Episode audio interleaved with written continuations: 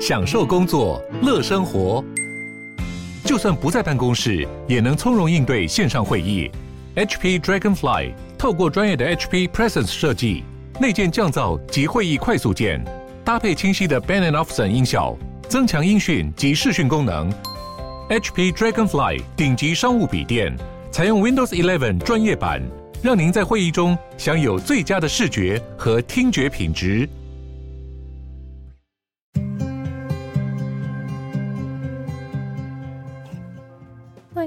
鲨语，带你关注那些有流量却没声量的有趣资讯。用十分钟零碎时间，一起跟上这个永远跟不上的世界。Logo 对各个品牌应该都非常的重要吧？举凡你的所有产品，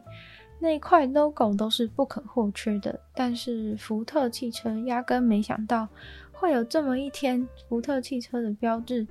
不是一个蓝色的椭圆形吗？但是结果他们竟然因为供应链问题拿不到他们的蓝色椭圆形，就是这个蓝色椭圆形的 logo 缺货了。这是福特汽车最近面临的超严重问题。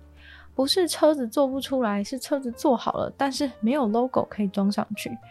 目前这个 logo 缺乏的问题，预计会造成福特汽车会有四万到四万五千台车子已经完全组装好可以出货了，但是就是缺了那块蓝色椭圆形的 logo，所以没有办法送出去。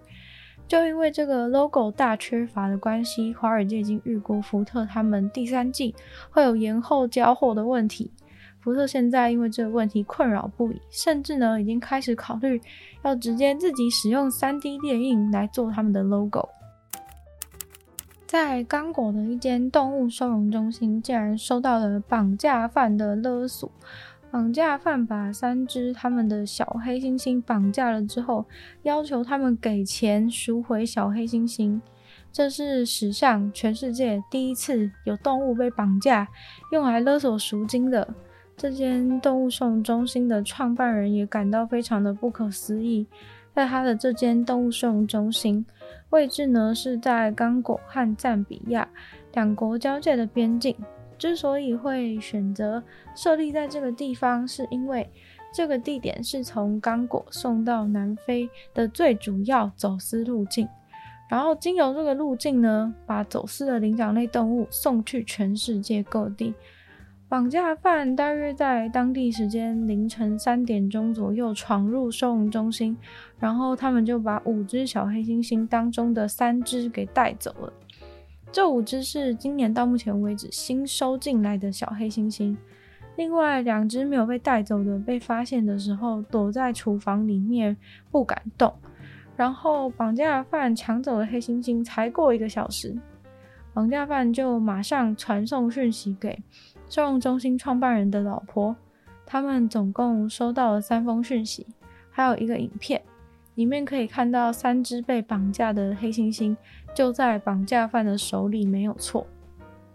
绑架犯竟然跟这对夫妻说，他们原本也不是想要绑架黑猩猩，是想要绑架这对夫妻的小孩，因为小孩原本有预定要来非洲度假。结果绑架犯闯进来的时候，发现根本没有小孩来，只好绑架了这三只黑猩猩宝宝，然后勒索巨款。绑架犯说，他们已经对黑猩猩宝宝下药，还威胁说，如果不按照要求支付赎金的话，就要伤害那几只黑猩猩。但是创办人说，很明显的，我们根本不可能去支付那个赎金。首先是因为我们根本没有那么多钱，再来就是。如果照着他们要求做一次的话，他们一定会故技重施，每过一阵子就来绑架一些动物。更何况现在根本不能保证他们会把黑猩猩宝宝安好的归还，也不确定黑猩猩宝宝他们现在的状况是否良好。而且其实更惨的是，绑架犯要是在这边成功一次的话，之后有可能又跑去其他的非洲的动物收容中心，用同样的手段勒索，到时候可能就会有一大堆的动物被绑架。目前他们其实没有办法确认被绑架的小黑猩猩是否还活着，虽然很崩溃，但是收容中心表示他们绝对不会放弃继续拯救野外的黑猩猩，因为真的太多人在走私了。而且走私者通常为了要绑架野外的黑猩猩，都会把黑猩猩全家都杀死，才能够带走小黑猩猩。一次的野外绑架都会杀掉八到十只的成年黑猩猩，而且把黑小黑猩猩运到墓地的过程，也通常都会有很多伤亡。这都是因为有钱人想要在家里养珍禽异兽，所以走私犯的生意才会如此的好。但其实这些有钱人在家里养黑猩猩也是还蛮危险的，因为黑猩猩长大的速度很快，只要它们成年以后，轻易的就能赤手空拳把人类给打死。恐龙到底是怎样灭绝的呢？这个问题早就在古生物学的领域吵了又吵。到底是六千六百万年前撞击地球的陨石导致所有的恐龙就这样子消逝？还是他们在地球的环境早就已经快要无法适应，才正好又遇到了陨石的灾难。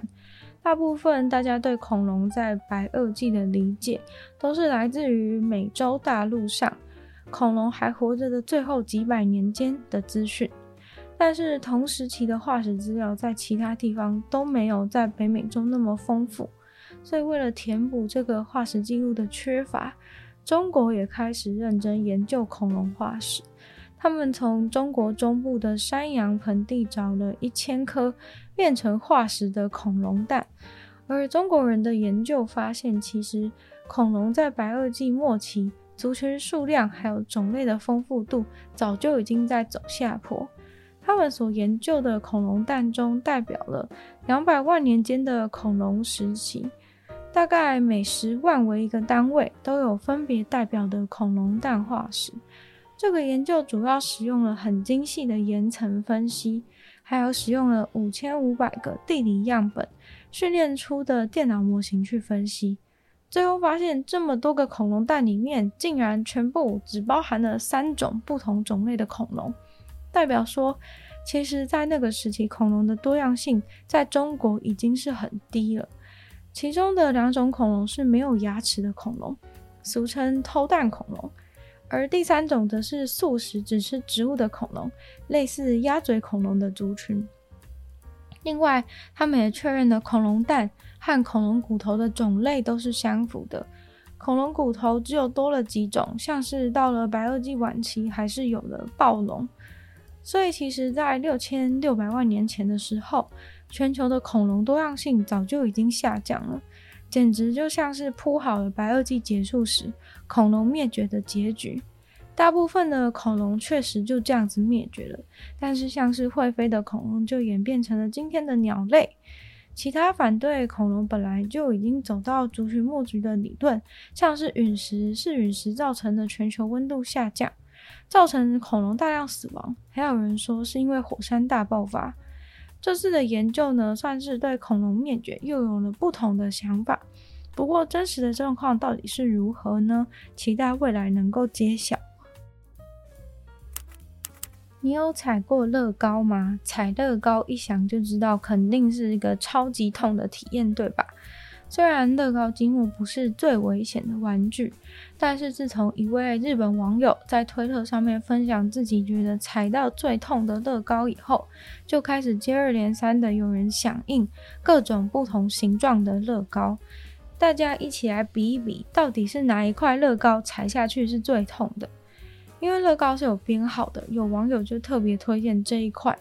编号一八六五三的乐高积木。形状的部分是反向弧形的积木，最高点是只有一格的乐高，踩下去的时候接触面积越小，当然是越痛啊。还有其他人投稿的是那种用来放在乐高建筑物最上面的那种装饰灯积木，同样特点也是接触面积非常的小，踩下去非常的痛。但是竟然竟然还有人找到了金字塔形状的乐高，前面的选手顶多上面至少还有一格。金字塔乐高的顶端真的就是尖尖的，这踩下去应该是像钉子一样的痛，很角色。结果最后的最后，竟然有人贴出了《冰雪奇缘》联名乐高里面的那只雪宝，鼻子朝上躺在地上的样子，他的鼻子看起来俨然就是最强的乐高凶器。今天的鲨鱼就到这边结束了，再次感谢订阅赞助的会员：Ian、大龄男子、James、Jason、黑人、毛毛、红丹、Alex、水染秋生还有 CZ。就希望其他愿意继续支持鲨鱼创作的朋友，可以在下方找到 Patreon 的链接，里面有不同的会员等级，还有不同的福利给大家参考。那也可以多多的把鲨鱼的节目分享出去，更多人知道。或在 Apple Podcast 帮我留星星、写下评论，对鲨鱼的节目很有帮助。那也可以呢，去收听我的另外两个 Podcast，里面有时间比较长的主题性内容，像是有的纯粹卫星批判，或是另外一个听说动物，当然就是跟大家分享动物的知识。那也会在 YouTube 的留言区留言给我，订阅我的 YouTube 频道，追踪我的 IG 账号。那也可以就是继续期待我们鲨鱼在每周二、四、六会跟大家相见。那我们下次见喽，拜拜。